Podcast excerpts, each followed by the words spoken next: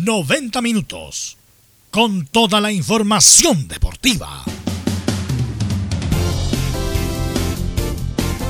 Vivimos el deporte con la pasión de los que saben. Estadio en Portales. Ya está en el aire con toda la emoción del deporte. Comentarios. Carlos Alberto Bravo, Venus Bravo, Leonardo Mora, René de la Rosa, Camilo Vicencio y Giovanni Castiglione. Reporteros. Enzo Muñoz, Nicolás Gatica, Rodrigo Vergara, Juan Pedro Hidalgo, Rodrigo Jara y Felipe Holguín. Producción. Nicolás Gatica. Técnicos. Gabriel González Hidalgo y César Navarrete. Edición. Leonardo Mora. Dirección. Carlos Alberto Bravo.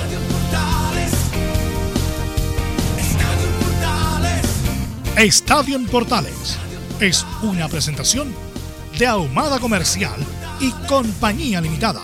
Expertos en termolaminados decorativos de alta presión. ¿Qué tal?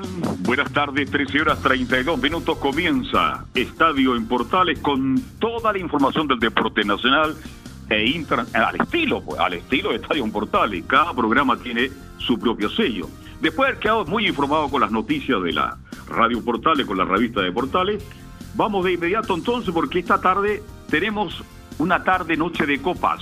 En forma simultánea juegan Católica Colo Colo y será transmisión de Portales Digital para todo el mundo. Hablaremos del problema de Colo Colo. ¿Se produce el quiebre entre Colo Colo y la ANFP? ¿Quién tiene la razón? Colo Colo comete un error ayer en Montevideo. Ya reclamó Peñarol por la visita de algunos exjugadores al hotel donde está justamente concentrado el equipo de Colo Colo. Así que esto y mucho más tendremos también declaraciones de Garín, que pasó a la segunda ronda, y estaremos también hablando de Curicó y mucho más en la presente edición de Estadio Portal. Ronda de saludos. ¿Cómo le va Nicolás Gatica? Buenas tardes. ¿Cómo está Colo Colo para un rato más para enfrentar a Peñarol? ¿Qué tal? Buenas tardes, Carlos. De la sintonía Estadio en Portales. Claro, está el equipo de Colo Colo preparado para enfrentar al equipo uruguayo. Podría tener alguna novedad ahí en cuanto a la formación. Podría debutar incluso algún juvenil. Pero eso lo sabremos, por supuesto, en el informe algo. También tendremos todavía declaraciones de Mike Nichols y de Marcelo Espina que ayer no alcanzaron a salir en la edición del día lunes de Estadio en Portales. Perfecto, muchas gracias. Esto y mucho más con el Nico Gatti. Bien, ¿Qué pasa con Católica? Partido duro, difícil, complicado. Católica está jugando bien y juega esta tarde a partir de las 19.15. Felipe Holguín, ¿cómo te va? Buenas tardes. Muy buenas tardes, Carlos Alberto, y a todos los oyentes de Estadio en Portales. Así la Católica ya está en suelo brasileño para enfrentar esta tarde y noche acá en Puerto Alegre al gremio. Perfecto. Tendremos eso y mucho más justamente el informe de Felipe Holguín. ¿Cómo está la U? Enzo Muñoz, ¿qué tal? ¿Cómo te va? Buenas tardes. Buenas tardes, Carlos Alberto. Hablaron en Universidad de Chile, habló el Book Insignia, habló Walter Damián Montillo y se refirió a varios temas. Entre ellos dijo que, la prensa a veces sobre, sobre expone ciertos temas en relación a, a que la derrota afectó bastante al hincha promedio de Universidad de Chile. Y es verdad, pues si estaba leyendo las redes sociales y los hinchas opinan muy parecido a algunos comentaristas. Bien, vamos de inmediato entonces a saludar quien, quien nos acompaña también el de hoy, Laurencio Valderrama. ¿Cómo está Laurencio? Hola, ¿qué tal, eh, Carlos Alberto? Buenas tardes para usted y para todos quienes escuchan Estadio en Portales. Vamos a ir con las reacciones del Audax italiano y en particular de su entrenador Francisco El Paque Meneghini tras ese tibio empate sin goles ante Curicó Unido y donde además destacó el retorno de Rodrigo Holgado a las canchas. Este más en Estadio en Portales. Perfecto, muchísimas gracias. Y nos acompaña en el día de hoy el técnico nacional, don Giovanni Castiglione. Giovanni, ¿cómo estás? Buenas tardes. Muy buenas, muy buenas tardes, Carlos. Buenas tardes a la audiencia. Acá esperando el programa que ya estamos al aire. Ya estamos al aire ahí, perfecto. Ya estaremos con Giovanni Castiglione que va a comentar, va a analizar junto con nosotros todo lo que puede pasar hoy día en Copa Libertadores de América. Don Leonardo Isaac Mora, siempre es grato saludarle. ¿Cómo le va? Buenas tardes. ¿Cómo le va, Carlos? Buenas tardes. Aquí estamos, pues atentos, por supuesto, a todas las novedades que van a ocurrir hoy día en el planeta fútbol, como usted bien decía, los partidos de Copa Libertadores. Y estamos mirando de reojo una actividad que está sucediendo en estos momentos allá en la NFP, que se están cumpliendo 20 años de la medalla de bronce de la selección chilena en Sydney. Y ahí están algunos de los representados de ese tiempo, esa selección chilena. De hecho, vemos por ahí al Flaco Larra, dentro de algunos de los jugadores que están ahí siendo eh, galardonados el día de hoy con esas camisetas de ese tiempo de la selección chilena. Y hace un rato habló Pablo Mirat, que, bueno, ya confirmó lo que todos sabíamos. De todas maneras, que a él también se lo preguntaron ayer, la ausencia de Claudio Bravo en el arco de la selección chilena para esta fecha doble que viene en los próximos días. Sí, ese es un tema que nos tiene a todos preocupados porque no tenemos arquero al nivel de Bravo en este instante. Bueno, yo le dejé, preséntelo usted, pues está, está al lado suyo.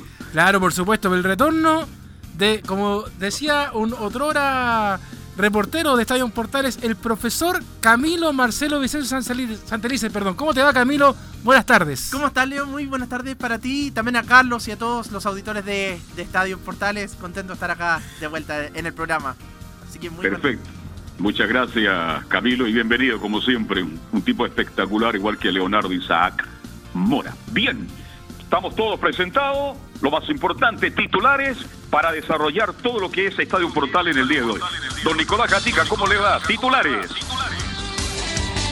Así es, buenas tardes. Vamos entonces con los temas de esta jornada de día martes. Claro, ya lo adelantaban, comenzamos con la selección donde Pablo Milat se refirió a varios aspectos de lo que se vendrá para la primera doble fecha clasificatoria. Recordemos que Chile jugará entre Uruguay y Colombia en este camino rumbo a Qatar. Lo negativo, claro, la muy probable baja de Claudio Bravo y la duda de quién debe ser su reemplazante. Ya en el fútbol chileno, en Unión La Calera se dio a conocer un caso positivo en el plantel, por supuesto, de modo reservado. En Chilenos por el Mundo, Gary Medel dio una asistencia en triunfo del Boloña en el inicio de la Serie A italiana. En el tenis, claro, ya lo adelantaron, Garín venció al alemán Schreiber en la primera ronda de Roland Garros, el Gran Slam que se desarrolla en París. Y claro, también lo adelantaron ahí, una gesta que hoy cumple 20 años. Chile de la mano de Nelson Acosta y Iván Zamorano en cancha obtenía medalla de bronce en los Juegos Olímpicos de Sydney. Recordad que esta era la novena en la historia moderna justamente de Chile en el olimpismo. Y esto fue, se dio tras vencer en el partido por el tercer puesto a Estados Unidos. Esto y más en Estadio en Portales. Perfecto, muchas gracias. Partamos con eso que te parece ya que hablemos un poquito de estos 20 años antes de entrar ya a Copa Libertadores y, a lo que está pasando con Colo Colo, Leonardo, Isaac, Mora. La pregunta que siempre hace Velo, hace 20 años atrás, ¿dónde estaba usted, Leonardo? Hace 20 años. Chuta. Era bastante joven todavía, pues. ¿ah? Oye, perdón, si usted es un cabro chico todavía. Sí, es verdad. ¿Mm? Bueno, saque la cuenta, pues tengo 32 años. Mm. ¿Mm? Tenía 12. Tal cual. ¿Qué tal, ah? Estaba a los brazos de mamá todavía, de papá. no se acuerda. En el, colegio. En el colegio. ¿Y usted, Camilo Vicencio, también tenía 12, 13 por ahí? tenía 14 años, estaba, me acuerdo, en octavo básico y tengo recuerdo, bien marcada esa campaña porque recuerdo que había que despertarse de madrugada para ver los partidos. Eh, y, creo que esa fue una de las eh, ya de las primeras selecciones que comenzó a, generar eh, confianza en, el público por todos los partidos que hizo que hizo La Roja. Perfecto.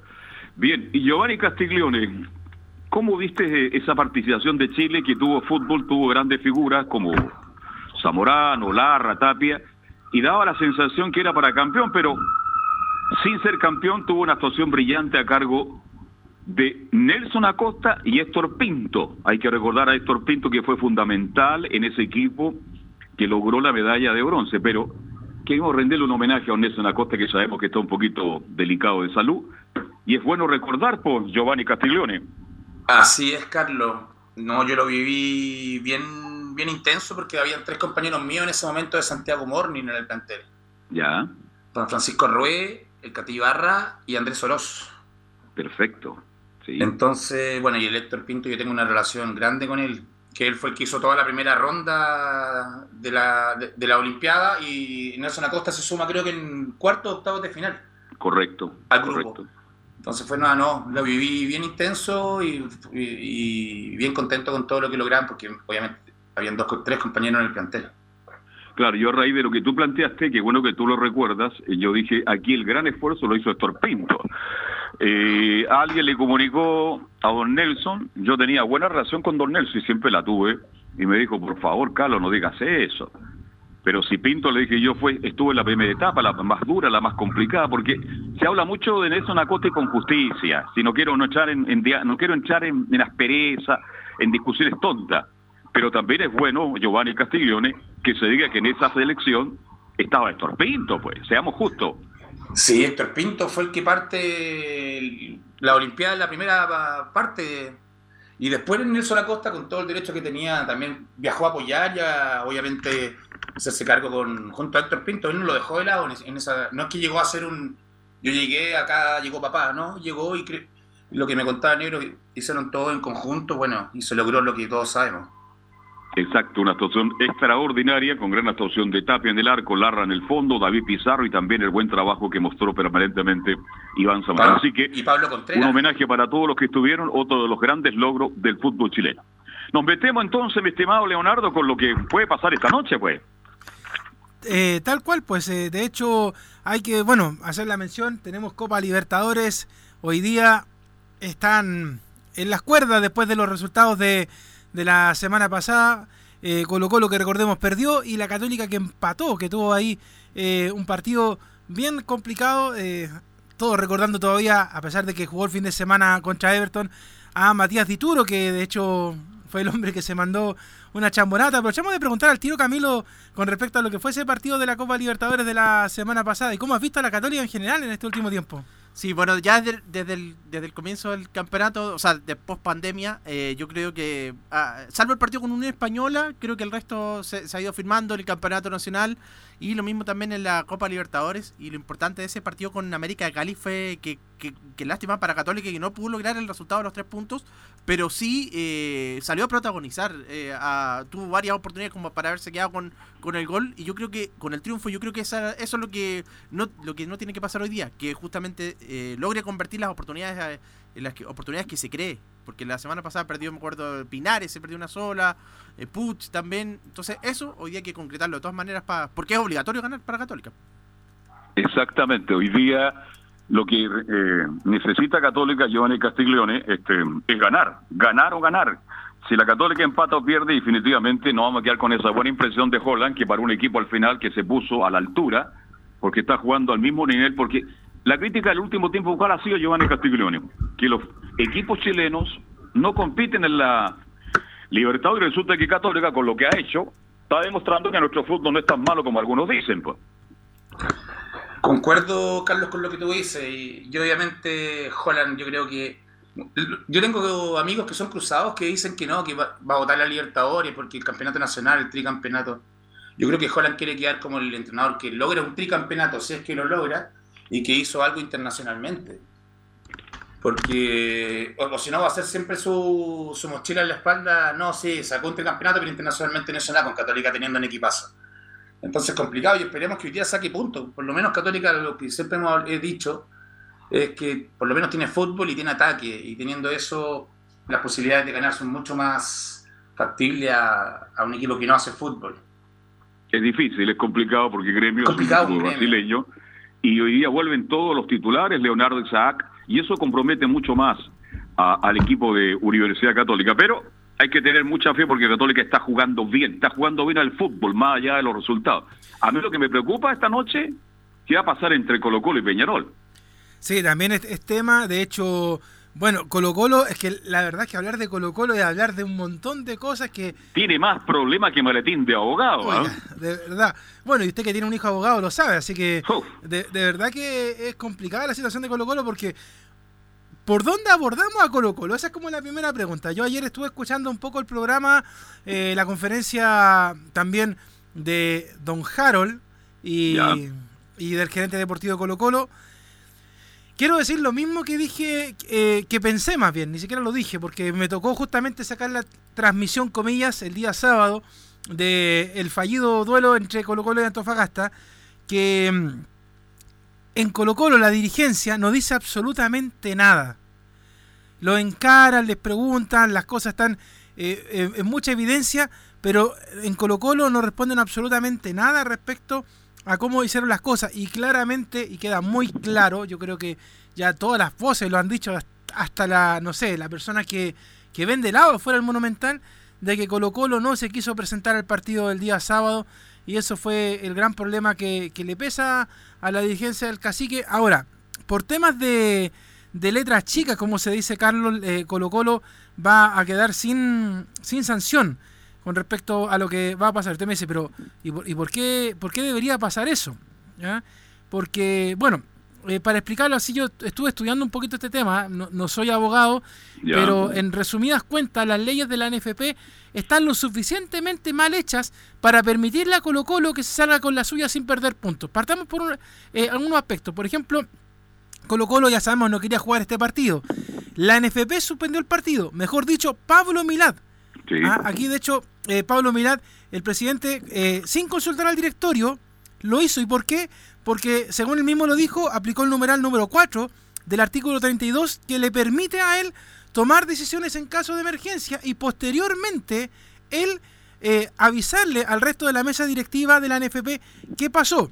El hecho de que el partido esté suspendido es eh, el mejor favor que le hace la NFP a Colo Colo, porque si se hubiera esperado una hora fijada, se establecía que los salvos no tenían que los futbolistas ap- aptos para jugar, se podría haber aplicado la norma de no presentación. Es decir, Colo Colo no jugaba, los tres puntos inmediatamente para Antofagasta. Pero como aquí se metió Pablo Milat, queda salvado un poco Colo Colo.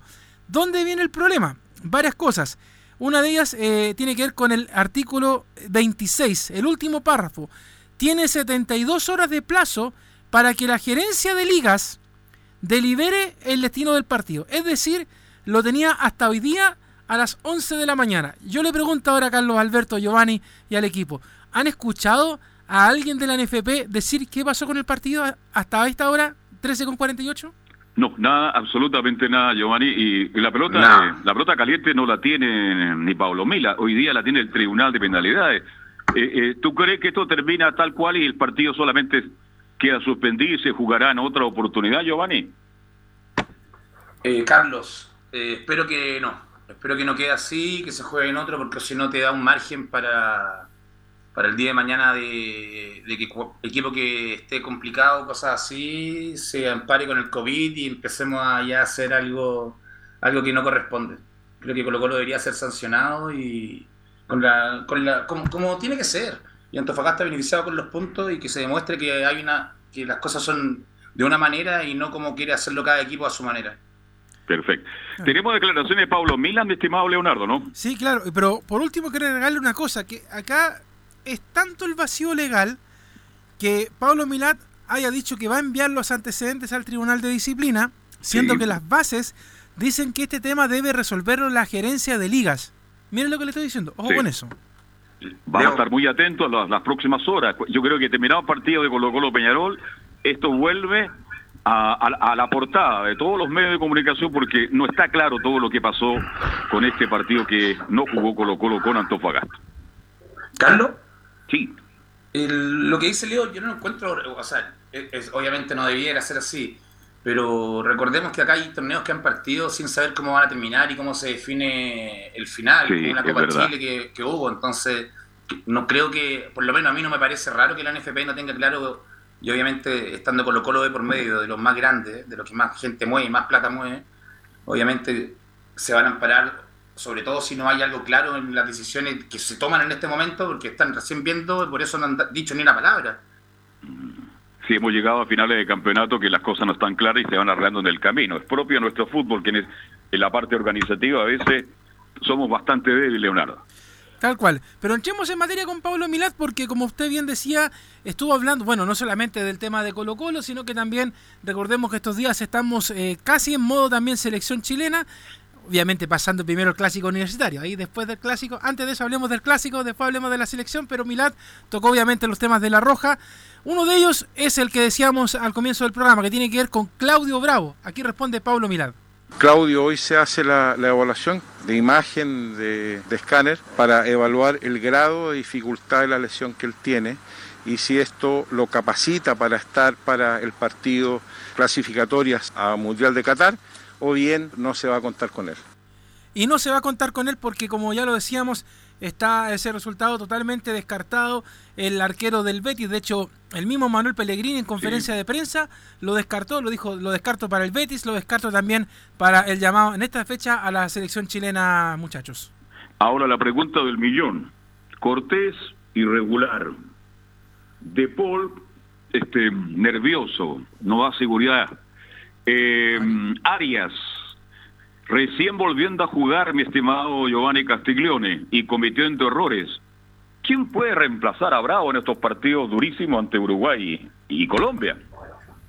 Por la experiencia, Carlos, por ya tener una Copa América encima, creo que tiene que ser Arias. No hay. El menos malo en este minuto, ¿no? Obvio, y también si vemos la animación de Colo Colo hoy día, Cortés sale por rendimiento de plantel, no sale por lesión, por la información que, que, tengo. Entonces, Correcto. yo lo descartaría inmediatamente de una, incluso llamado a selección. Mm. Si vamos a la lógica, si sale por rendimiento, no creo que sea el titular de la selección. Entonces, esperemos, yo creo que por Arias debería ser por experiencia. Fue campeón en Racing hace muy poco tiempo, estuvo en la selección titular, tuvo una Copa América completa. Independiente que siempre tuvo la sombra de Bravo y la va a seguir teniendo ahora, sobre todo que está lesionado y que iba a ser llamado. Entonces, creo que debería ser Arias, el titular. ¿A usted le gusta Arias para esta eventualidad, mi estimado Leonardo y Camilo Vicencio? Sí, a mí me gusta Arias y además creo que es el arquero, el, el número 2 en este caso de la, de la selección chilena. Pues siempre él estaba de reserva ahora cuando llegó Claudio Bravo, cuando volvió a la, a la Roja. Y eh, va a venir con, claro, la Liga Argentina todavía no ha comenzado, pero ya ha disputado, va a disputar tres partidos de la Copa Libertadores con Racing. Así que por lo menos a nivel internacional va a venir con, con ritmo competitivo. Oiga, Carlos, y yo le sumo un nombre, porque yo me, me sumo a lo que dice Camilo. Yo pondría a Arias de titular en el, en el, en el duelo, en los duelos, más bien que se van a jugar. Sí. Pero, ¿y Diego Sánchez? Que de hecho se ha ofrecido, pero Oiga, se ofrece, oiga, llama todos los días. Es Mm, el hombre y que Rue- y Rue aparece donde le contesta el teléfono. Claro, se ha ofrecido, pero por todos lados. Y además, bueno, dentro de todo, más allá de, de, de lo simpático, pintoresco que se vea esta situación, es uno de los mejores porteros que tiene Chile en estos momentos. O sea, por su campaña Claro, que si tiene en la hablamos de las 12 Española. fechas del campeonato, ha sido uno de los buenos arqueros hasta Claro, ahora. de hecho, uno muchas veces hablaba de Diego Sánchez y se tapaba la cabeza, era qué Claro. terrible. Pero ahora, en esta pasada, ha estado jugando muy bien el Mono Sánchez en la Unión Española. Sí, está más maduro. Ojalá siga madurando. ¿eh? Un poquito tarde, pero nunca es tarde para lograr cosas. ¿Tenemos más de Mila? Sí, pues de hecho lo seguimos escuchando al presidente de la NFP porque también habla de la situación de Eric Pulgar. Todavía no tenemos la confirmación oficial, se está evaluando con el cuerpo médico y entre los cuerpos médicos se está estableciendo la comunicación y las, las opiniones diversas con respecto al caso. Oigan, que estamos comprometidos. ¿eh? Sin Bravo, a lo mejor sin Isla. Imagínese, ya, ya estamos comprometidos. Entonces, difícil lo que se nos viene para la selección chilena que va a alcanzar Giovanni Castiglione a entrenar, a juntarse para entrenar solo un día y jugar con Uruguay. Eh, sí, es complicado el tema. Ma- Sobre todo que Rueda es un entrenador de, de procesos. Mm. No es el estilo San Paolo Bielsa, que son eh, entrenadores en el visto que te sacan rendimiento en uno o dos días. Que por eso también les va en, en torneos de selecciones muy bien. El- entonces es complicado y veremos cómo lo llega a cabo Rueda, que le llegan los jugadores a última hora, tiene lesionado a Bravo, tiene que buscar un contención por el caso de Pulgar, que aún no se sabe si será citado o no. Sí. Entonces la tiene complicada y esperemos que Chile lo lleve de la mejor manera y que Rueda, Rueda ahora que por, lo- por los puntos de verdad, de verdad, eh, empieza a dar, a- haga valer su nombre y su experiencia que tiene y el cartel con el que llegó a Chile a reemplazar al entrenador que teníamos antes. Yo no pongo duda del trabajo, el esfuerzo que está haciendo Rueda en este minuto para parar una buena selección. El problema es que las situaciones ameritan preocupación. Sin juga- tres jugadores que no van a estar, como Pulgar, Isla, Bravo, imagínense, y el resto de los jugadores, en su mayoría, Leonardo y Camilo Vicencio, en los equipos que juegan entran y salen. Entonces, la gran base no está pasando por un gran momento. Carlos, en, en la zona del medio campo yo creo que, por último, ahí hay más, eh, bueno, a lo mejor no al mismo nivel de, de Eric Pulgar, pero creo, creo que puede haber variantes, a lo mejor puede nominar, no sé, a lo mejor es muy joven, pero igual lo puede nominar a Tomás Alarcón, el volante O'Higgins, creo que hay varias, hay opciones ahí, pero lo de la defensa y el arco yo creo que más, sobre todo la defensa, el lateral derecho de Isla no, salvo el Chapa Fuensalía podría ser, pero, pero ahí no hay, muy, ahí es más preocupante sobre todo. Sí, estos partidos de clasificatoria lo comentábamos ayer. Oiga, son partidos de clase A. Ah, ahí no juega cualquiera. No, no, hay que tener experiencia. Son partidos tan importantes como la final del Libertador, un campeonato del mundo, incluso el propio Mundial, porque en el Mundial uno ya llegó, está clasificado y tiene opciones de ganar dos o tres partidos, Giovanni, y meterse en la otra fase. Pero aquí son clasificatorias. De verdad, para, el, para mí el Mundial comienza cuando comienza la clasificatoria acá en Sudamérica. Así es, eh, vuelvo a repetir, la, clasificatoria más difícil del mundo es la sudamericana, donde equipos que equipos que quedan fuera, los que quedan en el, lugar clasificando, quedando fuera en el último partido, son equipos que en un mundial ni un equipo europeo quiere tocarse también. Pongamos el caso de Chile quedó, Chile quedó fuera el mundial pasado y ni un equipo europeo quería que clasificara a Chile porque no querían tenerlo en ningún grupo, porque Chile era un rival con nombre, con peso, con dos Copas América encima. Entonces, pensemos que a ese nivel, o sea, son durísimas y nos toca una selección con una delantera de las más fuertes del mundo también. Cavani, Suárez.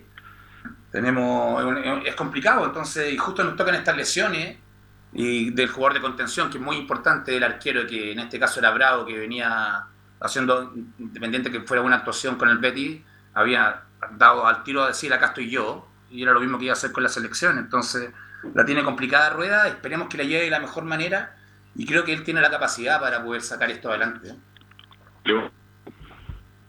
Bueno, y de hecho hay que también eh, recordar que, Pulgar también quedó fuera de... El hospital de la selección chilena es tremendo.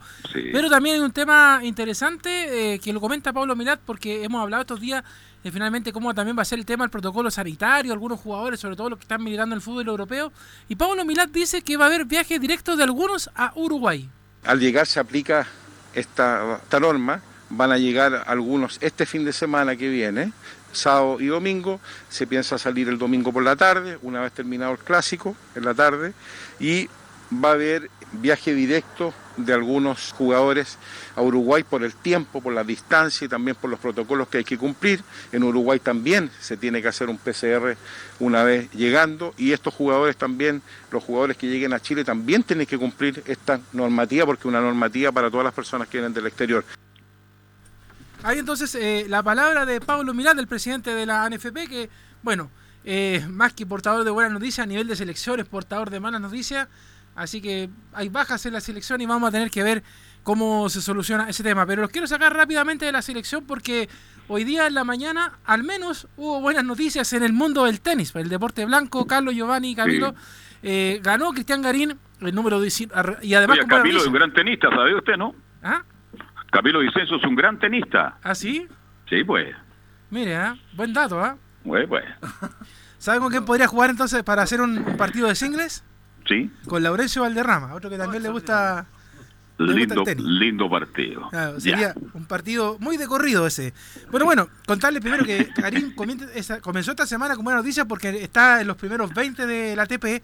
Y bueno, ganó hoy día en la mañana al jugador alemán eh, Philip Kroschberger por 6-4, 4-6, que ahí justo yo fue cuando desperté, encontré el partido porque te empezó súper temprano. Me encontré justo con el 4-6 abajo y después pude ver el 6-1 y el 6-4 de esta jornada. Así que por lo menos eh, quedó bastante contento Cristian Garín y lo vamos a pasar a escuchar porque obviamente habló de este triunfo de esta mañana. Eh, sí, sin duda fue un partido difícil. Eh, Philip es un jugador muy duro en el circuito, eh, sobre todo en esta superficie.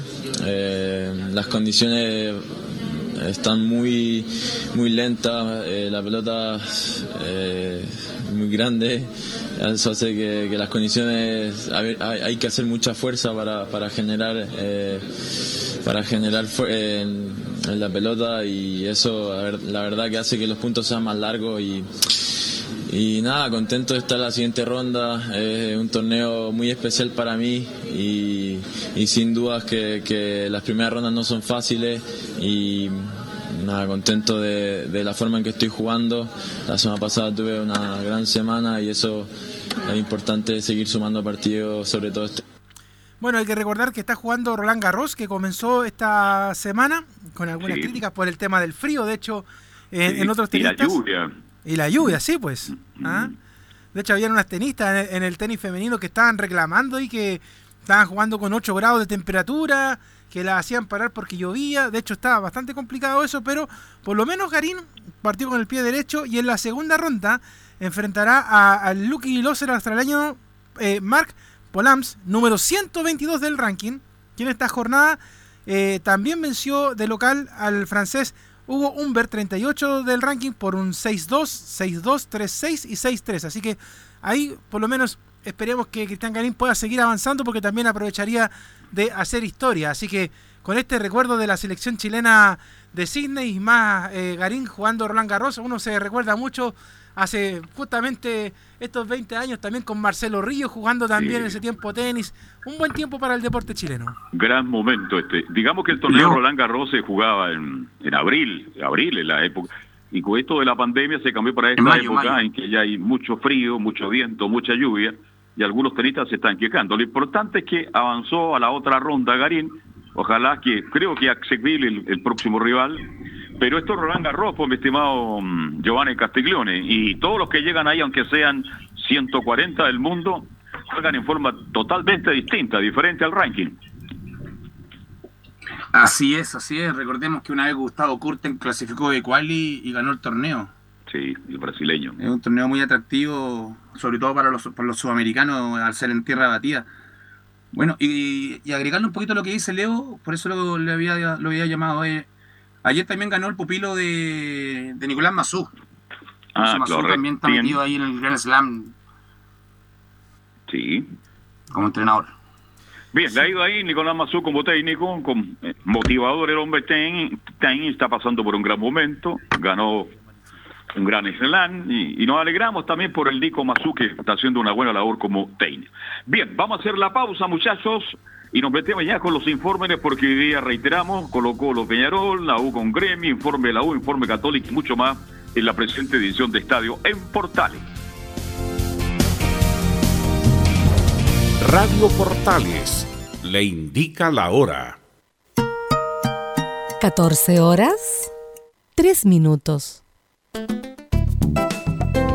Comercial IAC y Compañía Limitada. La mejor calidad mundial en laminados decorativos. Comercial IAC y Compañía Limitada es Vertec en Chile. San Ignacio 1010, Santa Rosa 1779, Avenida Mata 446 y Portugal 501. Comercial IAC y Compañía Limitada es Vertec en Chile. AIG Legal es un estudio de abogados cuya misión es entregar una asesoría directa, veraz y personalizada para todos los ciudadanos. Contamos con especialistas en derecho de familia, herencias y derecho laboral, entre otras áreas. Visita nuestra página web www.aiglegal.cl o comunícate con nosotros y agenda una reunión sin costo al número más 569 73 04 67 92 AIG Legal. ¿Quieres tener lo mejor y sin pagar de más? Las mejores series de televisión, los mejores eventos deportivos, equipo transportable, películas y series 24/7. Transforma tu TV a Smart TV. Llama al 973-718989. Twitter arroba panchops. Visita www.radiosport.cl, el sitio web de la Deportiva de Chile. Programas, noticias, entrevistas y reportajes, podcast, radio online y mucho más.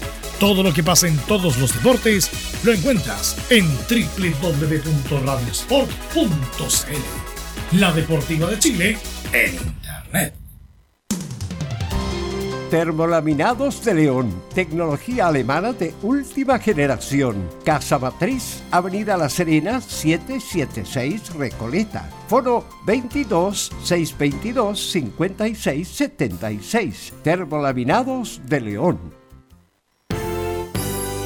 1180 en amplitud modulada.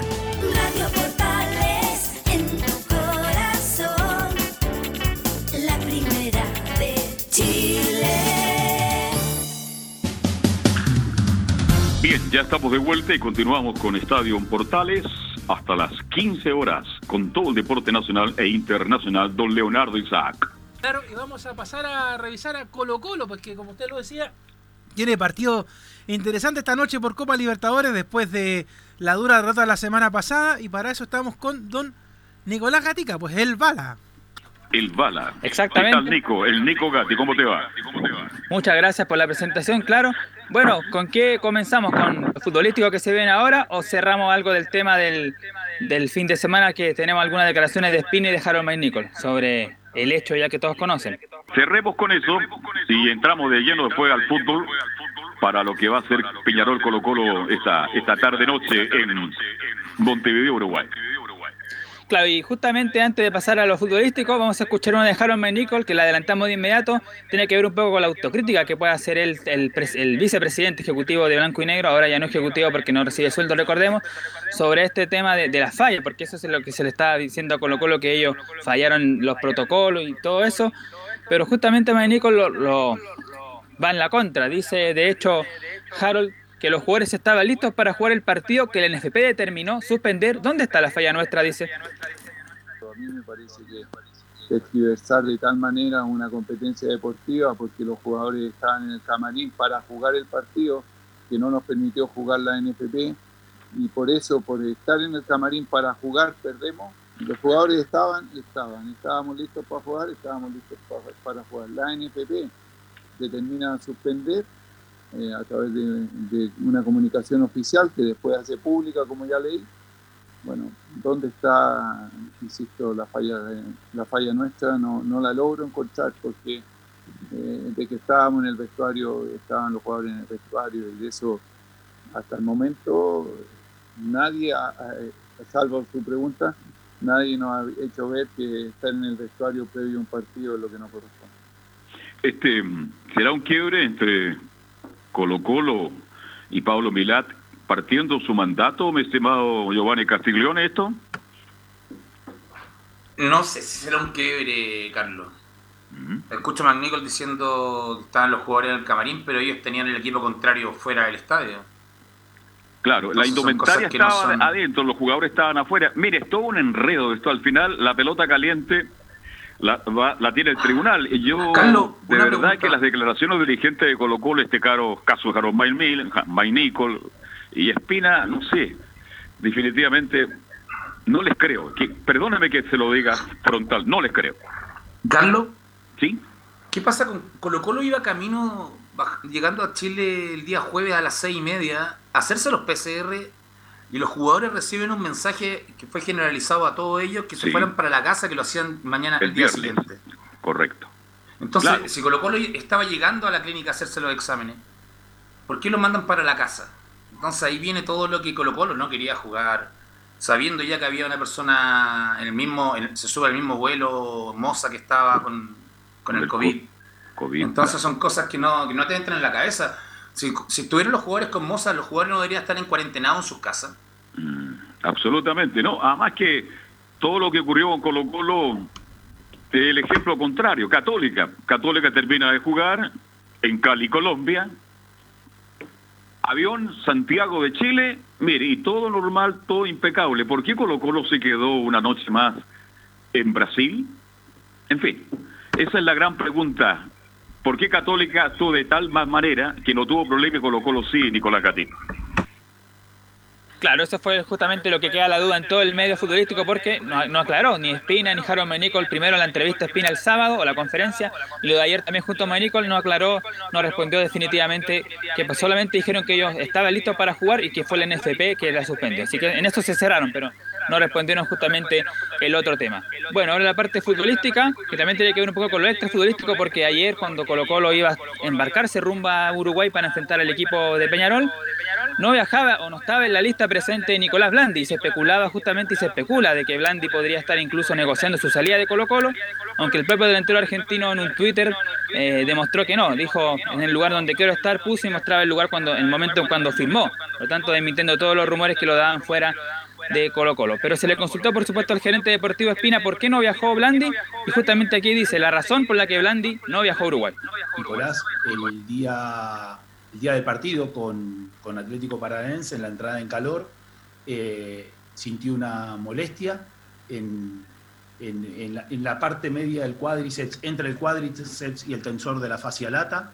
Eh, el tensor de la fascia lata es un músculo que está sobre el costado del muslo, eh, para que ustedes en- entiendan un poco, entre la parte delantera y la parte trasera. Bueno, el tensor de la fascia lata es un músculo que, recorre toda la parte lateral.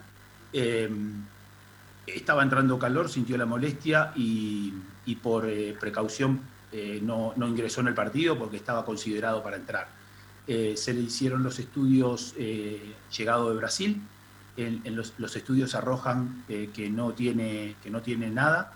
Eh, por eso el doctor Matías Morán eh, eh, hizo lo, y declaró lo que declaró. Eh, y en el día de ayer, en el entrenamiento, vuelve a persistir la molestia de Nicolás.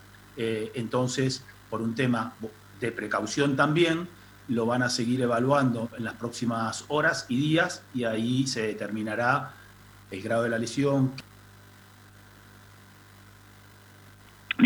Hay muchas cosas que son- están, Nico, sí, adelante. eh, hay, hay muchas cosas que son un poquito confusas en Colo Colo. De hecho, eh, esto de que tenga que salir eh, Marcelo Espina a declarar eh, una cierta contradicción que pasa en Colo Colo, habla, como lo decía eh, muy bien el Pato Rodríguez el día sábado comentando en la transmisión que fue fallida, de que las comunicaciones en Colo Colo están pésimas.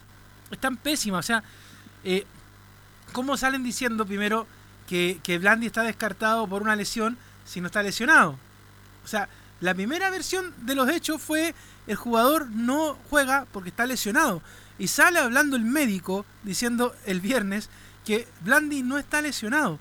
Algo pasa, y de hecho estos días, eh, antes de llegar a los partidos del, del fin de semana, de hecho lo hablábamos con el Nico Gatica por interno, algo quieren hacer con Blandi. Yo creo que la dirigencia de Colo Colo debería ser más clara en decir, sabes que queremos que el jugador se devuelva a Argentina y se acabó el tema. A pesar de que el propio jugador en sus redes sociales ha manifestado de que quiere seguir en Colo Colo. Pero es muy rara la situación del Nico Blandi porque está ahí, no juega, le inventan lesiones. eh, después hay otro tema, por ejemplo, que también me acuerdo a propósito de, traer la colación de lo que me decía el Pato Rodríguez el día sábado, muchachos, que tiene que ver también con el Nico Maturana. Al Nico Maturana, ¿cuánto tiempo se habló de que Nico Maturana estaba cortado en Colo Colo? Y aparece el médico de Colo Colo el viernes diciendo que Nicolás Maturana está lesionado. O sea, vuelvo a insistir, ¿qué pasa? ¿Qué diantres está pasando con las comunicaciones en Colo Colo? Que el cuerpo médico no se comunica con la gerencia de comunicaciones, no se comunican con el director técnico Alberto Jara. Nadie sabe nada. Todos tienen que estar adivinando. Y cuando salen a hablar, simplemente salen Yesman a decir, no, aquí en Colo Colo no pasa nada, no se preocupen, si está todo solucionado. De hecho, a mí me molestó mucho que cuando eh, les pregunta ayer, creo que fue Anselmo, en la conferencia de prensa a los dos dirigentes de Colo Colo, con respecto al tema de que ahora sí Colo Colo va a hacer las cosas bien cuando jueguen en la Copa Libertadores, al regresar a Santiago se van a hacer los PCR para tener tiempo. No, no se preocupen, si total el partido falta mucho para que juguemos el fin de semana. O sea, perdónenme, quieren seguir dejándola en barran Colo Colo, no aprendieron absolutamente nada. Y a, y a veces termina molestando porque a veces uno ca- cae en estas conspiraciones un poco de salfate, muchachos, de cuando dicen es que a Colo Colo le perdonan todo porque es Colo Colo, porque es el regalón de la NFP, eh, porque tiene, no sé, qué secretismo con el mundo, no sé, ya, ok. Pero con estas cosas, con esta displicencia que se le escucha a Marcelo Espina, a Harold Magnicos, da la impresión de que sí, pues, de que a Colo Colo le perdonan todo. De hecho, había una publicación del Mercurio de Antofagasta, que yo sé que obviamente Antofagasta le va a seguir todo lo que haga Colo Colo y ahí un poquito es como rebuscada, pero que mostraban que un exjugador de allá de donde está en estos momentos Colo Colo fue al hotel de concentración y Gustavo Vicaizacú. Justamente, y que de hecho vamos a conversar con él mañana, a propósito en Estadio en Portales. Y, y la gente del Mercurio de Antofagasta, como quería buscar debajo del agua en el tema, decía, bueno, ¿y cómo Vizcaizabu se mete al hotel de concentración de Colo Colo si se supone que con el tema del protocolo de cuarentena, Está prohibido. ningún, eh, persona externa puede entrar al hotel a visitar a los jugadores? Entonces, estas cosas, Carlos, que son externas al fútbol, le hacen pésima a Colo Colo. Y Colo Colo además se dispara en los pies dirigencialmente, futbolísticamente, y nadie es capaz de decir, ¿saben qué? La embarramos, punto. Sí, han cometido muchos errores en la parte gerencial, estamos claros, estamos realmente de acuerdo, Leonardo Isaac y bien tocasto que Gustavo Saizacú llegó justamente al Hotel Sheraton allá a Montevideo a visitar a los su ex compañeros y Peñarol ya estaría presentando un reclamo justamente por la, la llegada del uruguayo al, al hotel de Colo Colo. Volvamos con el Nico Gatti para que ya entremos a hablar de, más o menos de lo futbolístico, cómo se para Colo Colo, porque tiene un partido vital esta noche. Claro, y de hecho, un poco, cerrando el otro tema, por ejemplo, Unión La Calera mostró un, un comunicado justamente de un jugador que dio positivo y ya está separado del plantel y todo eso. Y en los comentarios que hacía la gente en Twitter justamente decía, para que aprendan Colo Colo, y varios le tiraban el palo justamente al equipo. Incluso algunos decían, no se preocupen, o le decían otros, ¿por qué no lo hicieron el día sábado el mismo domingo para que le suspendieran el partido? Entonces también ahí la gente comienza a comentar, por supuesto. Bueno, antes de partir ayer el equipo de Colo Colo rumbo a Uruguay, hubo críticas, de, más que críticas, manifestaciones de los hinchas, incluso algún lienzo grande que decía, ve y viene, les queda poco tiempo, prácticamente lo estaban liquidando por todos los errores que ha cometido el equipo popular. Y justamente sobre el descontento de los hinchas, antes de pasar a escuchar la formación, escuchamos la última de Espina que dice, la misma preocupación de la gente la tenemos todos nosotros. La misma preocupación que tiene la gente la tenemos todos nosotros. Eh, yo particularmente la siento así. Eh, eh, estoy obviamente preocupado de- y de la misma manera que está la gente, eh, estoy eh, interiormente fastidioso porque eh, por todo el, el amor que le tengo a, a este club y a toda su gente fundamentalmente. eh, y, y es, y es entendible, y es entendible y obviamente que tienen razón de enojarse porque en el torneo local las cosas no están saliendo bien y en el torneo internacional hasta el momento están saliendo bien. Hemos ganado los dos partidos de local y ustedes saben la importancia que tiene ganar de local en la fase de grupos de Copa Libertadores o en cualquier fase, ¿no? Eh, pero obviamente que se entiende, se comparte, eh, nos adherimos al sentimiento de la gente eh, y que también confiamos plenamente en, en este plantel porque es un buen plantel. hacen muchos esfuerzos los jugadores día a día para poder entrenar bien, entrenar al máximo y, de, y a rendir en, el, en cada uno de los partidos. Eh, pero bueno, hasta el momento lamentablemente en una parte de un torneo no está saliendo bien. Ahora, este, antes de seguir con el informe de Gatica, lo de Blandi, lo hemos conversado, he sido, he sido majadero. Eh, ¿Qué pasa con Blandi? Porque Blandi es un buen jugador, Giovanni Castiglione un goleador, un hombre que le costó caro a Colo Colo, es la renta, el sueldo más alto de Colo Colo, y resulta que juega muy poco, no se siente a lo mejor considerado como titular, está primero pared. ¿Qué, qué, qué está pasando ahí tú como técnico? ¿Cómo lo ves tú un de afuera el caso Blandi en Colo Colo? Lo que, Carlos, lo que yo veo directamente en este momento la situación es Colo Colo quiere que se vaya, que se aburra. Y Blandi no va, ya lo dejó claro con su red social ayer, Blandi no va a dar el brazo a torcer, quiere quedarse en Colo Colo, les va a cobrar todo si es que lo quieren sacar y Colo Colo quiere, yo creo que sacarlo al menor costo posible llegando a un acuerdo. Vale decir, no quieren a Blandi para econo- economizar, pero como Blandi, como buen argentino, me pagan el último centavo, señores, y yo me voy encantado de Colo Colo. Volvemos con el Nico Gatti. Exactamente, ya vamos a dar a conocer la formación de Colo Colo y también de Peñarol y decir además que el hábito de este compromiso va a ser el paraguayo Juan Benítez. Él va a dirigir este compromiso justamente entre el Manja, como le dicen el equipo de Peñarol, y el cuadro Colo Colino del equipo chileno. Algunos datos, bueno, que el equipo de Peñarol en esta internacional acumula ocho partidos sin perder como local en la Copa, la Libertadores, claro, y mantuvo su valle invicto los últimos seis. De hecho, bueno, el último partido que jugó de local fue un triunfo en la primera parte del, del grupo cuando derrotó al Jorge Bilzerman justamente. Así que por esa razón es que es difícil para Colo Colo hoy día enfrentar a Peñarol porque este tiene este, este récord de ocho partidos sin perder. Y vamos a dar la Oiga, posible oiga, formación Nicolás del equipo de Colo Colo. este debe ser el Peñarol más malo los últimos 10 años, así que Colo Colo, que tampoco anda bien, entre los dos, que son equipos muy irregulares en la Libertadores, yo creo que la cosa está parejita, así que Colo Colo hoy día, más allá de cualquier cosa, porque esto es fútbol, hay que jugar los partidos, también puede conseguir un buen resultado.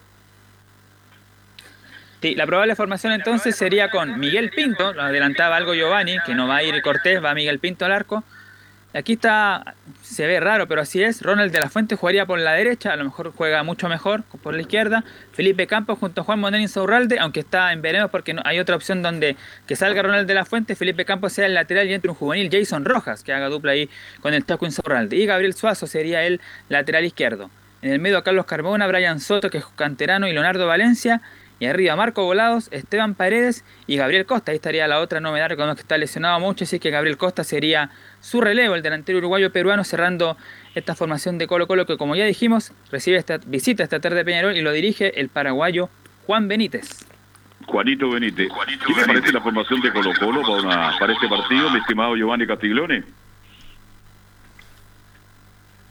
Ya la línea son de Colo Colo, sobre todo la línea la línea defensiva con Fuente y Suazo, el gran perjudicado, que siempre Claro. tiene que cubrir las falencias de los jugadores, haciendo que Suazo lo demuestre en Colo Colo y siempre llama la atención cuando juega en el medio campo.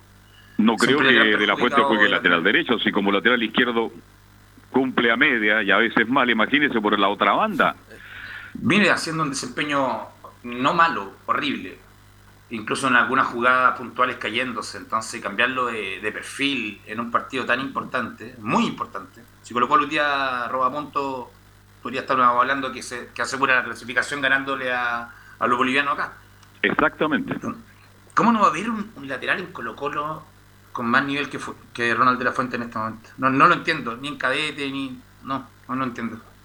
Increíble, ¿eh? increíble. Así que este equipo que para Colo Colo, Volado, Paredes y, y aparece el peruano. ¿Cómo se llama el peruano? Costa. Costa. Otro caso en Colo Colo. Que ha jugado Entre poco y Costa y, jugó Blandi muy mal. podrían irse los dos, ¿no? Costa quiere irse. Blandi, por lo que se ve, quiere quedarse. Y yo creo que Blandi, Carlos, discúlpame un segundo. Yo creo que Blandi no se quiere ir de Colo Colo sin tener la oportunidad. Demostrar lo buen jugador que es. Porque yo he conversado con gente que lo conoce de, de cerca y me dicen que si Blandi no entiende lo que está pasando acá, porque debería estar siendo la figura del torneo. Exacto. Carlos, Sí, pero usted cree, por ejemplo, que Blandi, yo creo que no ha tenido la oportunidad ahora, yo creo que la- sí la tuvo Parragués y yo creo que Blandi, por lo menos, yo creo que debería estar por sobre el nivel de, de Parragués. Se, se le trajo a Blandi para ser titular, imagínese, y en este momento se- es el tercero. Yo creo que hay que darle un par de, de partidos a, a Blandi para, para que demuestre algo. no, es que yo le creo mucho lo que dice Johnny Castiglione. Da la sensación que Ablandi de Colo Colo no lo quiere. No. Parece que lo único que quiere es que parta pronto y por eso aparece Parragués. Que era, oye, que era bueno Parragués en Guachipato, ¿ah? Sí. Se cambió de camiseta y se le olvidó jugar al fútbol a Parragués. Es muy luchador, eso sí, pero con eso no basta para estar en en Colo Colo. No, Carlos, no en basta. todo caso, la, hablamos de Blandi, de Parragué, incluso de Paredes, bueno, que ha, hecho un par de goles. Pero para hacer un gol en Colo Colo en este momento es complicado. Hay que ser bien bueno, porque no te llega fútbol, no te llega pelota, no te llega nada. Es increíble. No hay quien habilite, quien deje nadie tapado un delantero y es cierto eso. Podemos nombrar a Valencia, que no ha hecho nada. Matías Fernández en el puesto de creación no ha hecho nada.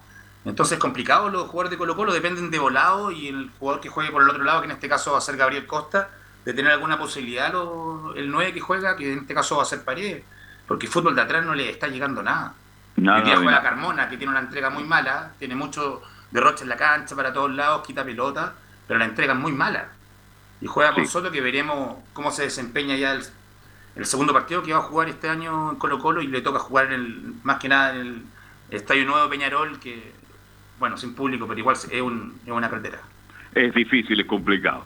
¿Cómo formaría Peñarol esta, esta tarde y noche, Nicolás? A ver, tenemos la formación posible del equipo uruguayo, claro, con Kevin Dawson, el mismo arquero de la otra vez, Giovanni González, Fabricio Formiliano, Gary Cajelmacher y Rodrigo Abascal en la zona defensiva, Jesús Trindade, Walter Gargano, que fue seleccionado uruguayo de selección, Facundo Torres, este jugador que estaría yéndose al fútbol, de- al Olympique de Leona, el equipo semifinalista de la Copa de la Champions, Facundo Pelistre, estaría yéndose por 4 millones de dólares al equipo francés, así que un buen, eh, un buen negocio va a ser el equipo de Peñarol, Facundo Torres en medio campo y arriba Agustín Álvarez y David Terán, el ex Wander, pasó acá por el fútbol chileno.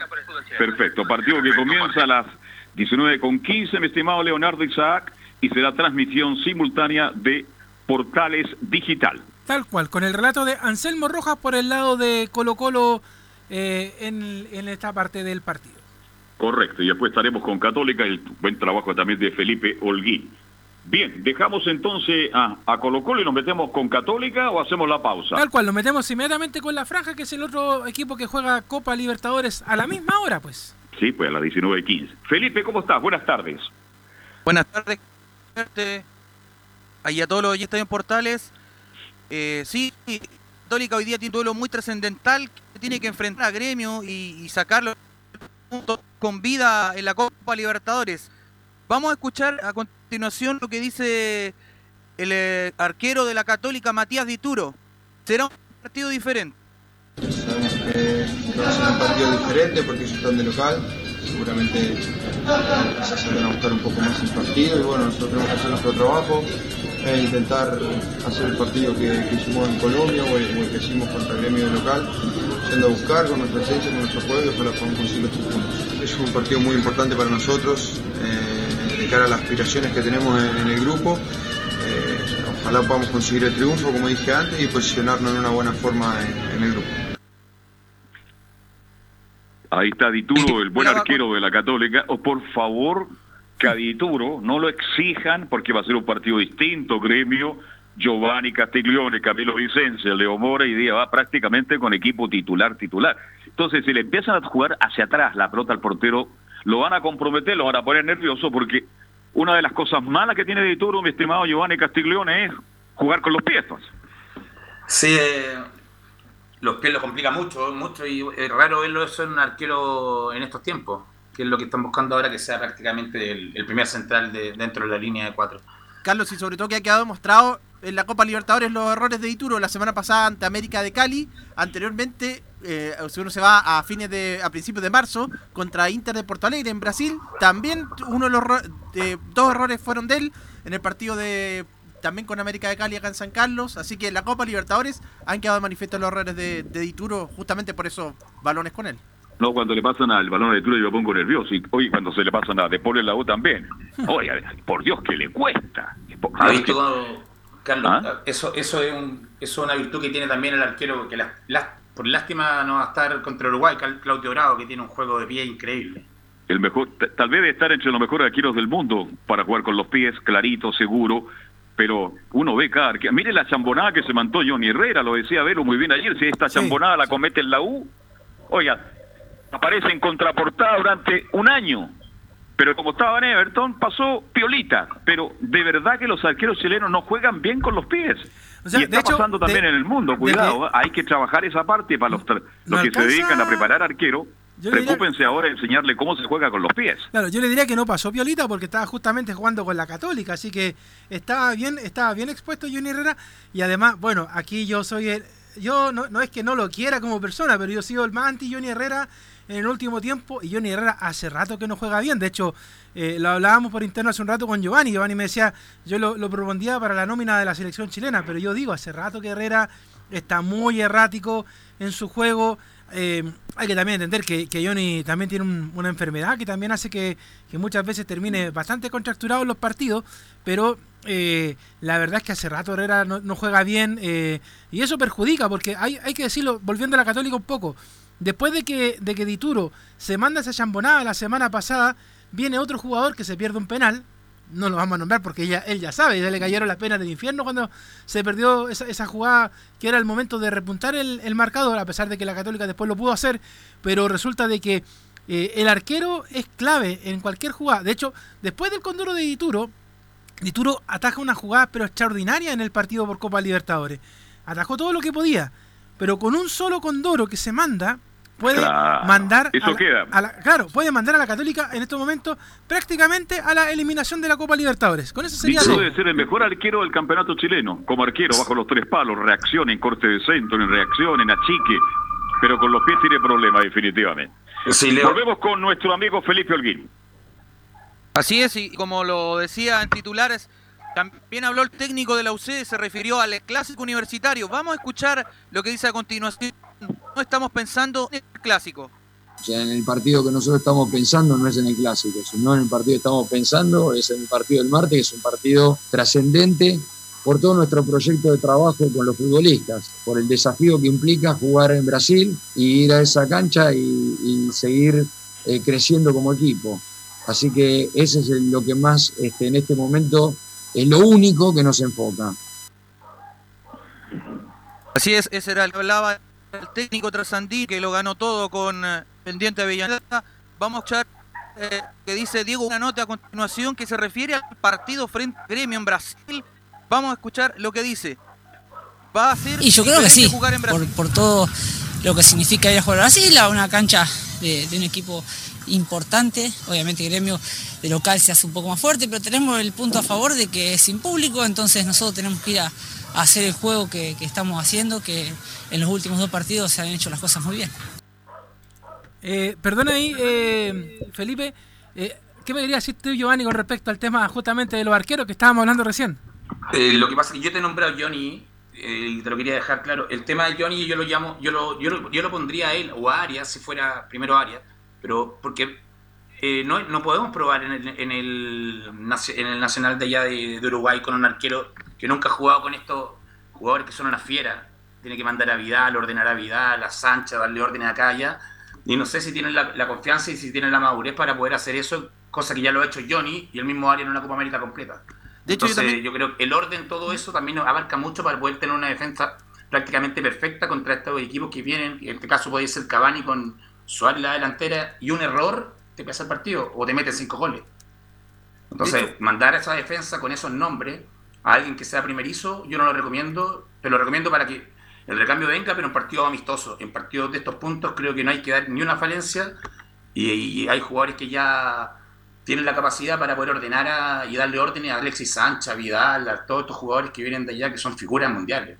Ahora sí, Camilo. Sí, de hecho yo también había, había eh, Sí. pensado también en la opción de Johnny Herrera, pensando Puede en ser que- el 3, cuidado que puede ser nominado como 3. Sí, sí. Yo también lo había pensado, Carlos, pensando en también en que él, por la experiencia que tiene, obviamente, hay que recordar que fue titular en su momento en, en la Copa Confederaciones, pues sí, cuando, cuando Bravo estuvo lesionado, por, por los años que tiene, por ahí lo había pensado lo de Herrera también. Sí, respondió. Y, y bueno, y Herrera juega los partidos por ese día que jugó con la U en Santiago, ¿se acuerdan ustedes, no?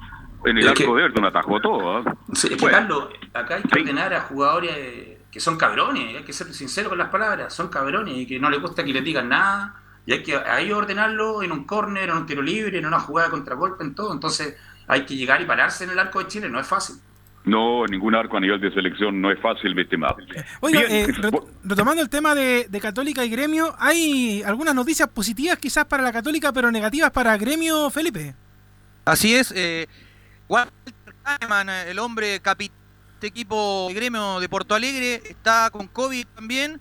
Y a- al igual que Marcelo Jeromel, otro también titular, jugó contra la Católica acá en San Carlos de Apoquindo. Los dos tienen COVID. Y además, eh, los que podrían ocupar en, en desmedro de estos dos jugadores son Antonio Rodríguez y David Braz, que se viene recuperando de una lesión. Perfecto. Así que con eso, entonces dos bajas importantes para, para, el equipo de Gremio. Gremio, que, que serían entonces Kahneman, como dice Felipe, y Goromel, que podrían Goromel, poco en eso a, a la Católica esta noche, Camilo, ¿no? Sí, absolutamente, porque los otros son eh, los defensas titulares, estos que estaban, eh, que, que ahora no, no van a poder estar en este, en este compromiso, entonces en algo podría parecerse al equipo que vino acá a San Carlos de, de Apoquindo, y buen detalle lo que decía también ahí Diego Buenanote en, en el audio, de, de, de sin público, eso también puede podría ser, ser un factor. Hay mucho nerviosismo en rumbo, mi estimado Camilo Vicencio, por el partido católico esta noche. ¿ah? Me imagino, sí. Me- Imagínese, ¿eh? oiga, ¿para qué le cuento? Bien, y tenemos formación de Católica confirmada, mi estimado Felipe Holguín. Así es, el Católica salta con Dituro en portería por la derecha José Pedro Fuensalida, Marlanar y Albert Huerta los centrales. Por la lateral izquierdo Raimundo Rebollero cierra la línea defensiva. En el mediocampo Ignacio Saavedra acompañado de Puet. Ya en labores más de creación César Pinares y en delantera por izquierda Gastón Lescano más recostado y ya dejando como el centro de Fernando Sampí recostado por derecha Edson Puch, esos son los 11 que estarían hoy día al área gremio mandados por Ariel Jola. El... Claro, hoy día sí mientras que, tanto- sí o sí, eh, Felipe, tiene que meterse San Pedro. O sea, yo sé que el jugador clave que ha marcado los goles y todo, pero esta vez tiene que ser tempranero. O sea, yo creo que la Católica tiene que salir a marcar desde entradita, eh, no dejar tanto tiempo, no dejar tanto espacio, y San Pedro, pero ponerse la 10, la 22, la 40, la que quiera, pero marcar desde entrada para poder sentenciar el partido porque es clave. De hecho, yo sigo insistiendo de que San Pedro de 100 tiros al arco son dos que hace gol, pero tiene que hacerlos de entradita, porque con eso ya le mete presión inmediatamente a Gremio y la Católica puede mostrarse como algo interesante en Copa Libertadores. Ojalá sí sea. Oye, este, ¿cómo estará Huerta? Porque se le quedó el pasaporte y el carnet en la casa ayer cuando estaban viajando a Brasil. Sí, ese es un, un detalle que también lo quería contar antes de terminar el informe. Sí, se le quedaron los documentos y que ir la misma señora, la esposa de él, al aeropuerto a, a dejárselo para que él pudiera tomar ese eh, chart rumbo a Brasil. Así que estaban todos muy inquietos la, cuando él se dio y cuenta no, no documentos. Sí, se dio cuenta que no tenía los documentos, el carnet de identidad, se acerca a los dirigentes, no tengo los documentos, van de nuevo a buscar, revisan todo lo que es católica, el vestuario, no están, no están, bueno, y la mujer los tenía en casa y llegó rápidamente al aeropuerto y pudo viajar Huerta, otra de las figuras importantes. Estaremos entonces esta noche a partir de las 18.30 prox para los Juegos de Colo Colo Peñarol y también Católica Gremio por la Libertadores de América. Vamos a hacer la pausa y ya se ve todo el informe del señor Enzo Muñoz en cuanto a la U. Radio Portales le indica la hora. 14 horas 37 minutos. Termolaminados de León, tecnología alemana de última generación. Casa Matriz, Avenida La Serena, 776 Recoleta. Foro 22 622 56 76. Termolaminados de León. ¿Problemas de familia, herencias, laboral y otros? AIG Legal, estudios de abogados que entrega asesoría directa y personalizada para atender su situación personal. Especialistas en derecho de familia, herencias y derecho laboral, entre otras áreas. Comuníquese con nosotros y agende una reunión sin costo al más 569 7304 6792 o visite nuestra página web www.aiglegal.cl.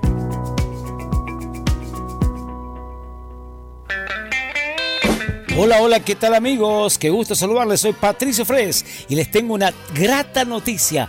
A las 6 de la tarde en punto estaré en Radio Portales con el Club del Pato. No se lo pueden perder, ya lo saben. 18 horas hasta las 19 horas, el Club del Pato en Radio Portales. Nadie me para esta vez. ¿Quieres tener lo mejor y sin pagar de más? Las mejores series de televisión, los mejores eventos deportivos, equipo transportable, películas y series 24/7. Transforma tu TV a Smart TV. Llama al 973-718989. Twitter arroba panchops.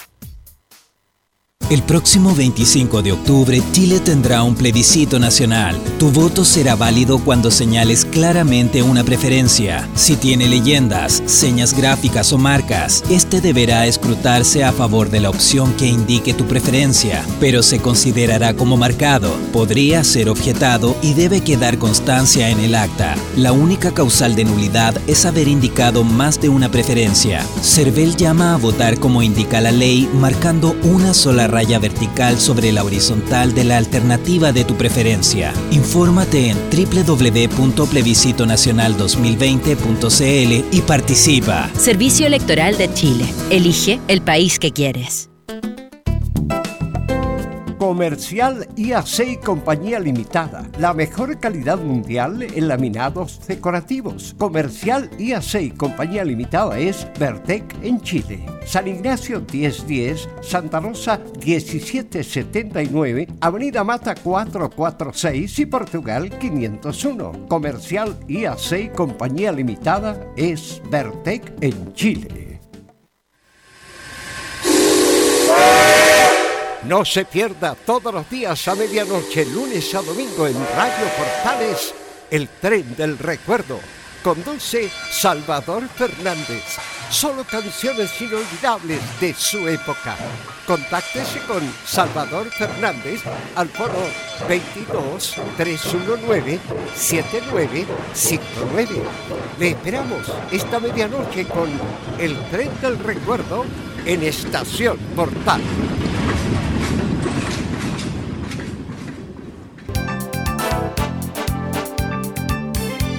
Radio Portales, en tu corazón, la primera de Chile.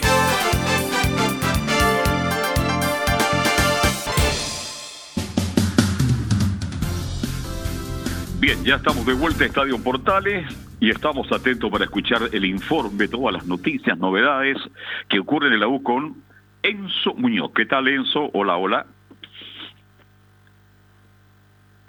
Ya estaremos con Enzo Muñoz. Oiga, eh, mientras tanto se reconecta Enzo, contarle de que hoy día en la mañana eh, habló Walter Montillo en la Universidad de Chile.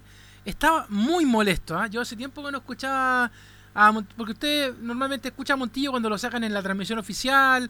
Claro. Él, es muy relajado, muy afable para hablar, pero hoy día estaba molesto. Estaba molesto porque, bueno, en cierto modo eh, la gente crea una Montillo dependencia en el juego de de la Universidad de Chile, porque, bueno, la U ahora en cierto modo estaba dependiendo de, de, tres personas, eh, de Aranguis, que se lesionó, de Montillo, que está creando, y de la Ribey que está convirtiendo. Son los tres nombres claves que tiene la Universidad de Chile. Yo concuerdo totalmente con lo que ustedes decían ayer en el programa, por ejemplo, de que Bocellur desapareció del mapa, de que Matías Rodríguez, bueno, lo anularon en en el partido del fin de semana ante la Unión Española, de que Fernando de Paul, como lo conversaba con otro colega más temprano hoy día, debería ser uno de los que debería hablar en conferencia de prensa en la semana para dar la cara por, por lo que pasó. O sea, eh, más allá de que yo sigo insistiendo que uno de los responsables, aparte de eh, Fernando de Paul, por el gol que le marca la Unión Española, es eh, Osvaldo González. También, como dicen ustedes, el gol se lo comió Fernando de Paul y también debería ser uno de los que debería decir, a ver, oye, ¿qué, qué está pasando con el juego de la Universidad de Chile? Porque la U es muy compacta y de hecho, algo de eso dice Montillo hoy día en la conferencia de prensa, de que la, U, tiene 11 jugadores para poder hacer un buen partido. O sea, la U eh, depende mucho de las individualidades para, para lo que está haciendo en estos momentos y, salvarse un poco de, llegar a la parte alta de la tabla, hacerle quizás pelea a la católica cuando, yo insisto, ah, yo sé que algunos me van a decir, oye, pero qué pesimista es Leo Mora. La, la U en estos momentos lo más importante es mantenerse bien en la tabla. Pero alejarse del fondo en, la, tabla Lo dije yo a principio de año, me hice muchas críticas, yo dije la U tiene un equipo para mantenerse tranquilo este año y el próximo año pensar en copas internacionales. Y también lo dije por ahí, por abril, la defensa de la U, con todo respeto, ¿ah? con todo respeto lo digo, está muy viejita ya pues. Pero ¿sabe qué? Es que es raro, es raro lo del tema de la defensa, porque por ejemplo, eh, Diego Carrasco está cumpliendo un muy buen cometido. En lo, mejor que, tiene la U ahora. Sí, pues justamente, la línea defensiva. Y lo otro es que Camilo Moya tiene que retroceder a meterse entre medio de los centrales muchas veces para despejar balones. O sea, que tenga que venir un volante para poder hacer eso es porque algo anda mal en la U. No, que esa es la misma función, así juegan los volantes defensivos que se meten entre la línea, cuando salen se mete el volante, es como Marcelo Díaz en la selección, pero es bueno que eso lo aclare usted como técnico nacional, yo creo que Rodríguez es un buen jugador, Bosellur también, pero ya los años y González, mi estimado Giovanni Castiglione, pasan la cuenta, sobre todo un equipo joven, joven como Unión Española, que le jugó en velocidad, le metió pelotazo a las espaldas y ahí le creó muchos problemas al fondo de la U, Giovanni. Sí, concuerdo con Carlos contigo. Eh, lo que pasa es que Bocellur y Matías Rodríguez siguen tratando de pasar como si tuvieran 20 años y por eso los pillan a la espalda, porque el ida y vuelta uno siente el trajín de, los años encima, de todo el carrete que tienen encima de partidos acá, internacionales, jugaron en Europa. Entonces, yo le decía por interno al Leo, yo la U buscaría un lateral derecho, Carlos, y metería a Matías Rodríguez de central, porque un par de veces... Oye, pero si el lateral derecho lo tiene, tiene que volver a jugar y mostrar la calidad que mostró en Antofagasta Barrios. Porque, volviendo al tema, porque Matías Rodríguez, pongamos a Barrios, tiramos a Matías Rodríguez con Opaldo González, ¿estás seguro que la, defensa de la Universidad de Chile se arregla por completo? Juego aéreo, eh, experiencia porque Matías Rodríguez partidos que se desempeñó, no, no de central, pero jugó de lateral, de stopper, un par de partidos que le vi, y tiene el juego, y tiene la experiencia, y tiene el porte, y tiene el mando, tiene todo. Creo que jugando a central podría rendir mucho más como y, y seguir la carrera de muchos laterales que terminaron siendo centrales y muy buenos centrales. No lo vamos a comparar con Sergio Ramos, con Cannavaro, pero hay muchas historias de laterales que terminaron siendo centrales jugando su carrera mucho más años. Así es. ¿Está por ahí Enzo ya, Leo, no? Sí, ya está Enzo ya. Don Enzo. Sí, tal como lo, lo, había adelantado en titulares y ustedes mismos lo estaban hablando, habló Walter Montillo en conferencia de prensa, en estas conferencias remotas de donde el jugador está en el CDA y los periodistas nosotros estamos desde nuestras casas y la primera que vamos a escuchar tiene que ver con, con el hecho de que según Montillo, digo según Montillo, se está dramatizando demasiado con la derrota ante la Unión Española que tuvo Universidad de Chile este fin de semana recién pasado. Así que escuchémoslo de la propia voz del jugador. Nosotros, o por lo menos yo en lo personal, siento que, tenemos que salir a ganar todos los partidos. Puede pasar que no se gane como, como el último, porque tampoco somos un, equipo invencible, pero, pero bueno, hay que dar vuelta a la página, no, no dramatizar tanto. Creo que, que por una, una derrota se está dramatizando un montón. Ahí está la primera de Walter Montillo, haciendo alusión obviamente a este hecho de que mucha gente quedó bastante desconforme con el rendimiento de Universidad de Chile. Es más, lo señalaba el propio jugador que si alguien vio solamente los últimos 20 minutos, o sea, 10 minutos del partido, claro, quedó con esa sensación. Pero él, que estaba dentro de la cancha, estando todo el partido, obviamente, eh, las sensaciones son son diferentes. La segunda que vamos a escuchar de, Walter Montillo tiene que ver con Pablo Arangui, jugador que está descartado, que va a estar tres meses fuera de las canchas, pero que no abre un cupo a otro jugador. Porque ustedes preguntarán, porque resulta que la elección de Pablo Arangui son para tres meses, o sea, 90 días. El reglamento dice que tiene que ser una elección de más de 120 días, por lo menos, eh, para descartar un jugador y poder traer otro en su reemplazo, cosa que está pasando, por ejemplo, en Colo Colo con el caso de Saldivia. El caso de, em, de Pablo Aranguis es diferente porque, como lo digo, son 90 días, tres meses los que va a estar el jugador fuera. Es por eso que no se abre una posibilidad de traer un jugador. Ahora sí, lo que Universidad de Chile para traer otro jugador tendría que obviamente esperar la ventana de, mitad de, temporada, por así decirlo. Pero escuchemos a Walter Motillo referirse a Pablo Aranguis.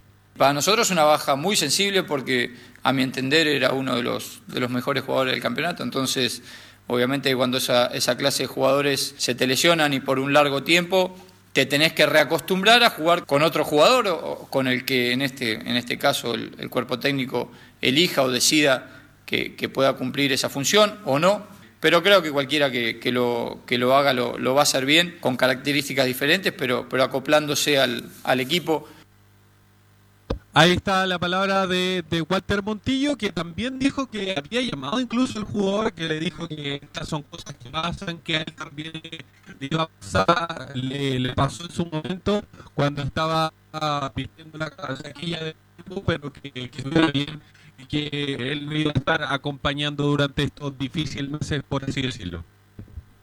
Bien, Walter Montillo entonces también mostró algunos problemas, no, no estaba al 100% ante Unión Española, lo no, noté un poquito cansado los segundos tiempos, y como decía bien Leo, y bueno, si Walter Montillo no está en sentido, porque ese fue el distinto, el cual diferente, jugador que, que tres cuartos de cancha puede hacer mucho, y cuando Montillo desaparece, bueno, la creatividad, la posibilidad de la U son más eh, yo diría más, son más mínimas, vale decir, es un jugador muy, pero muy importante. Entonces, le hago la pregunta al tiro por, por tiempo. ¿Quién entra por Aranguis? Mire, ya estamos a martes recién, falta mucho, pero ¿quién cree usted que va a entrar por, por Aranguis el próximo fin de semana? A ver, a mí me gustaría ver con más minutos a Franco Lobo. De hecho, yo creo que por, por ahí me voy a arriesgar eh, a, a, lo que estaba haciendo. Ahora, es llamativo lo que hizo Hernán Caputo Carlos, porque se le lesionó a Aranguis y empezó a echar literalmente el equipo para atrás. De hecho, pues. le fue, sacando jugadores, le, faltó sacar a la Day y dejaba a la U sin delantero en, el partido del domingo. Así fue. ¿Carlos? Muy defensivo Caputo. ¿Carlos? Sí. Sí, sería bueno a mí también, yo creo, Franco Lobos, pero por el rival, ¿usted cree que me da la impresión de que va a optar por un cambio más, por alguien más en la zona del medio campo? A lo mejor, Más de marca, dice usted. sí, ¿ah? con Galani podríamos- podría ser a lo mejor, o con, con Galani, perfectamente. Claro, Galani podría ser hombre que vuelva. Ahora, ¿Está de que- acuerdo, Giovanni? ¿O qué otra alternativa tiene la, la U de Chile para enfrentar a Católica? Yo me la juego por Galani. Ya, un poquito más retacado, eh, porque es un partido muy súper difícil para la Universidad de Chile. Obvio. Enfrenta Claro, porque lo otro que podría hacer, Carlos, pero aquí ya, ahí yo, este es un carril mío nomás, ¿eh? porque yo sé que Careputo no lo va a hacer. Jugar con línea de tres en el fondo.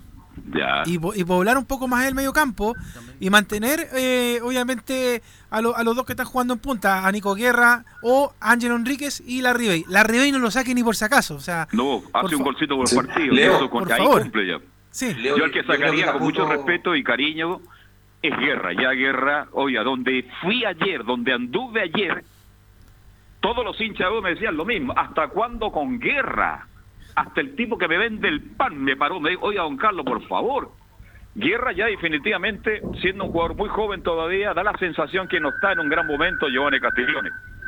Sí, no, no, para nada, Carlos, concuerdo contigo plenamente. Y yo, yo pienso que Caputo va, no va a ser tan ofensivo, va a ser más recatado, porque si Católica hace su fútbol y juega y le llega a salir el partido que Católica espera obviamente hacer siempre, eh, un es un rival muy peligroso que le puede hacer demasiado daño a la Universidad de Chile.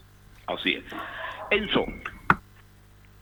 Así que eso con Universidad de Chile, yo también, entre comillas, me inclinaría por Galani, aunque yo lo dejaría en suspenso, considerando que en el partido pasado eh, no fue el primer cambio, ni el segundo, ni el tercer cambio Galani. Así que yo lo dejaría en suspenso y ver qué es lo que está planeando Hernán Caputo. Bien, gracias Enzo Muñoz. Mañana tendremos otro informe entonces con la U de Chile. Y está por ahí Laurencio. antes está Rodrigo Jara, que lo vamos a pasar a Ah, nos escuchar. vamos a con Curicó, pues, vamos a Curicó. Rápidamente viene Rodrigo Jara. Cerrando Vamos, la Rodrigo. jornada del sábado se midieron los equipos de Audax Italiano y Curicó Unido en eh, la duodécima fecha del Campeonato Nacional de Primera División. No se hicieron daño en la Florida, igualando sin goles. Dos elencos que han empleado buen juego en el transcurso del campeonato, pero que en esta oportunidad se bloquearon entre sí.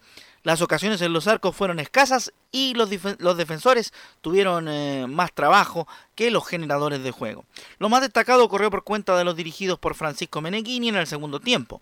En el minuto 64, Álvaro Delgado encontró un centro en el área, Jesús Ramírez, quien cabezó incómodo el balón que se fue por sobre el, el travesaño. En el minuto 77, una acción de Iván Ledesma que arremete entre medio de los centrales curicanos, pero la pelota fue controlada por el portero Paulo Garcés. Un resultado que más lamentan los itálicos que tienen 17 unidades, puesto que perdieron la ocasión de alcanzar a su rival de turno que alcanza las 20 unidades junto con Antofagasta y Unión Española. En la próxima jornada del torneo, Audax Italiano visita Unión La Calera y por su parte Curicó Unido enfrentará a Everton en la región del Maule. Pasamos a escuchar la voz de los protagonistas, comenzando por el técnico del local, Francisco Meneghini, quien nos hace su descripción del partido jugado el sábado. Eh, creo que fue un partido parejo, mm, creo que tuvimos algunas oportunidades nosotros, Eh, intentamos hacer el juego lo más dinámico posible, por el momento no se pudo por distintos factores, pero bueno, seguir creciendo, seguir mejorando, queríamos ganar para, sabemos que nos hacemos fuertes acá, nuestros jugadores conocen muy bien la cancha y, nos hacemos fuertes. Eh, no pudimos ganar, creo que el rendimiento del equipo en algunos aspectos fue bueno, en otros aspectos a mejorar, eh, pero nada, ya habrá que masticar un poco la bronca y pensar en lo que viene. Ahora escuchamos al técnico Nicolás Larcamón, quien nos cuenta si el cuadro curicano tiene o no tiene una deuda de visitante con su gente. No, bueno, no sé si es que no, no es tan bueno. Hoy lo siento positivo, de hecho, la sensación que tengo en los 20 minutos finales, hasta incluso fuimos el equipo que más buscó, me parece que encontraron alguna situación bastante peligrosa, pero en el desarrollo estábamos plantados en campo rival con la intención de, de- llevarnos el partido. Eso me deja tranquilo porque enfrentamos hoy a un gran rival. Indudablemente que las, las primeras fechas del receso eh, no, no tuvimos el rendimiento y bueno, tuvimos una serie de cosas que no nos permitieron competir de la manera que nos gusta competir. Pero si vamos a la previa al receso, tuvimos un empate en Antofagasta, que también es una, una cancha complicada. Entonces, Eh, yo no siento de que sea tanto la deuda de visitante, pero indudablemente queremos sumar de a tres, que es importante. Y eso es todo lo que les contamos en el presente informe para Estadio en Portales. Desde Curicó les entregó el reporte Rodrigo Jara. Muy buenas tardes. Chao Rodrigo, gracias, gracias Laurencio. Rapidito con Laurencio Valderrama. Por supuesto, don Carlos Alberto, un gran saludo para usted, para Leo y por supuesto para Camilo Vicencio allá en Fanor Velasco. Virtual virtual, por supuesto. Eh, justamente, eh, complementando un poco lo que decía el profesor Rodrigo Jara, eh, se destacó en este partido de Audas Anticuricó el retorno oficial de Rodrigo Holgado, el delantero argentino, que recordemos no había podido jugar por, lo, por su conocido tema con la justicia, y que ingresó en el minuto 73 por Jesús Ramírez, el venezolano, y que por ende volvió oficialmente a Audas italiano. Vamos a ir justamente con lo que dijo el Paqui Meneghini en conferencia de prensa. Era importante para Holgado entrar y sacarse la sensación de no jugar. Y en cuanto a la vuelta de Rodrigo, creo que era importante para él entrar, sacarse esa sensación de, volver a jugar después de tanto tiempo. Eh, claramente no está, no está al 100%, pero como el caso de Titi, como el caso de eh, Fabián, los jugadores que han vuelto de lesiones, se van a ir poniendo con el correr de las semanas, con el correr de los partidos y, bueno, aspiramos a que cada semana de trabajo nos dé como resultado un mejor equipo. Muchachos. Perfecto. ¿Algo más? Porque ya estamos en la hora, mi estimado Laurencio. Sí, eh, eh, justamente una, una muy cortita, eh, dijo el Paqui Meneghini, dimos un paso adelante ante Curicó en relación a la derrota por 3 a 0 ante Católica. Distinto, cancha distinta, pero sí, dimos un paso hacia adelante.